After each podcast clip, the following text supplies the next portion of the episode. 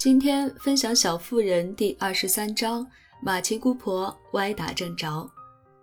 第二天，母女几个都围着马奇先生打转，就像蜜蜂簇拥着蜂后。他们把其他事都抛在脑后，只顾伺候新病号，盯着他看，听他说话。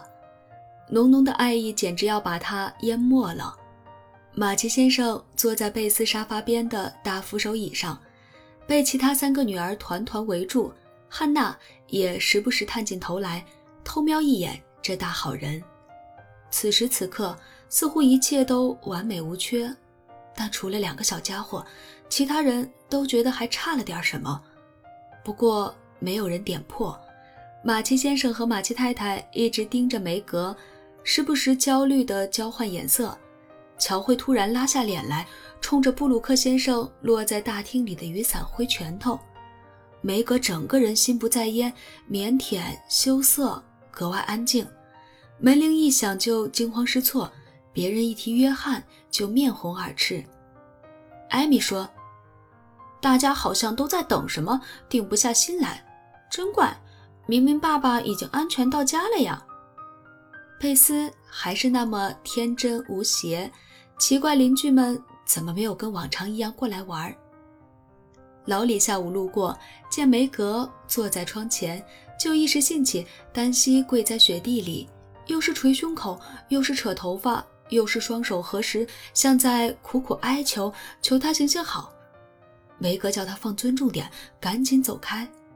他就装作拧干泪湿的手帕，摇摇晃晃地绕过墙角，一副伤心欲绝的样子。那傻小子在干嘛呢？梅格哈哈大笑，装作没看懂。他在演示你的约翰会怎么做，够感人吧？乔嗤之以鼻。什么？我的约翰？别乱说！梅格声音拖得长长的，像是回味无穷。别折磨我了，乔！我都告诉你了，我对他没兴趣。这事儿也没什么好说的，我们只是朋友，跟以前一样。抱歉，办不到。事情已经说出口了，我觉得老李的恶作剧把你全毁了。我能看出来，妈妈也能。你完全变了个人，好像离我越来越远。我不想折磨你，也会像个男子汉一样接受事实，只希望你别一直悬在那儿。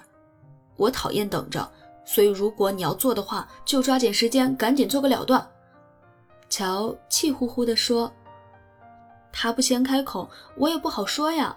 而且他不会开口的。”因为爸爸说我还太小，梅格埋头做针线活，脸上却挂着古怪的微笑，表明他并不赞同爸爸的看法。要是他真开口，你会不知该说什么，只会眼泪汪汪、满脸通红，让他得逞，不会坚决说不。我可没你想的那么傻，也没你想的那么软弱，我知道该说什么，早就计划好了，免得被打个措手不及。谁也不知道会发生什么，我希望提前做好准备。见梅格不知不觉中摆出一本正经的模样，脸上红一阵白一阵的，煞是有趣。乔忍不住笑了起来。能说说你打算怎么讲吗？乔有礼貌地问。当然可以了，你也十六岁了，能守住秘密了。再说我的经验，你以后可能用得着。要是你也遇上这样的事儿的话，我才不要呢！看人家谈情说爱是挺好玩的，但是要是发生在我身上，我肯定跟个傻子似的。乔一想到这里就打了个寒颤。我倒觉得，要是你特别喜欢一个人，他也喜欢你的话，也未必会变成傻子。梅格望着窗外的小路，像是在自言自语。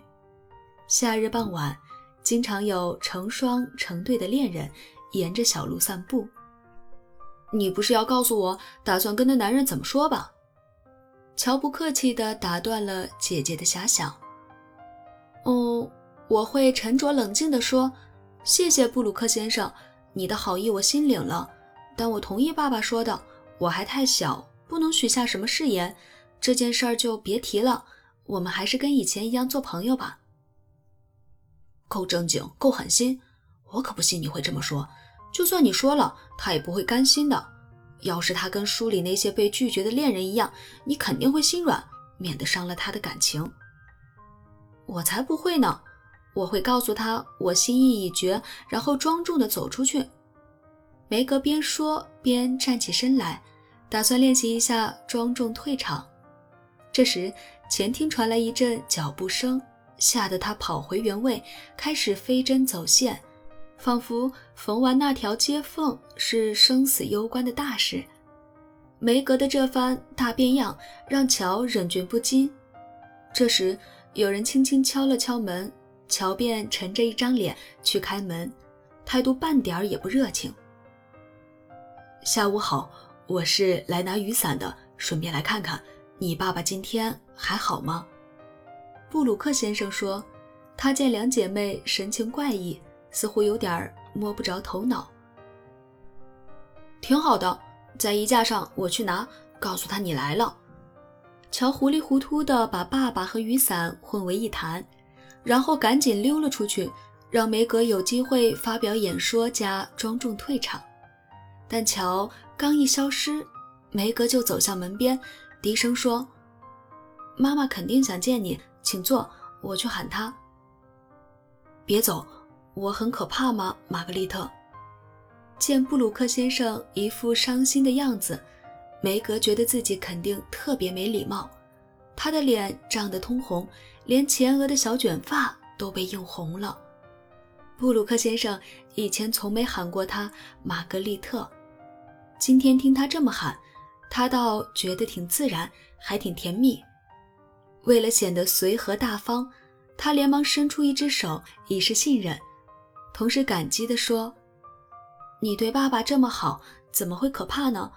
我只想好好谢谢你。要我告诉你怎么谢吗？”布鲁克先生双手紧紧握住那只小手，低头凝视着梅格棕色的眼眸里写满爱意，害得他心砰砰直跳，又想跑掉，又想留下来听他继续说。“哦不，别别这样，我不想听。”他努力抽回小手，显得惊慌失措。虽说他打死也不会承认。我不会缠着你的，只想知道你有没有一点在乎我，梅格。我太爱你了，亲爱的。布鲁克先生温柔地说。是时候发表那番沉着冷静、义正辞严的演讲了。然而梅格没能说出口，他一个字也想不起来了。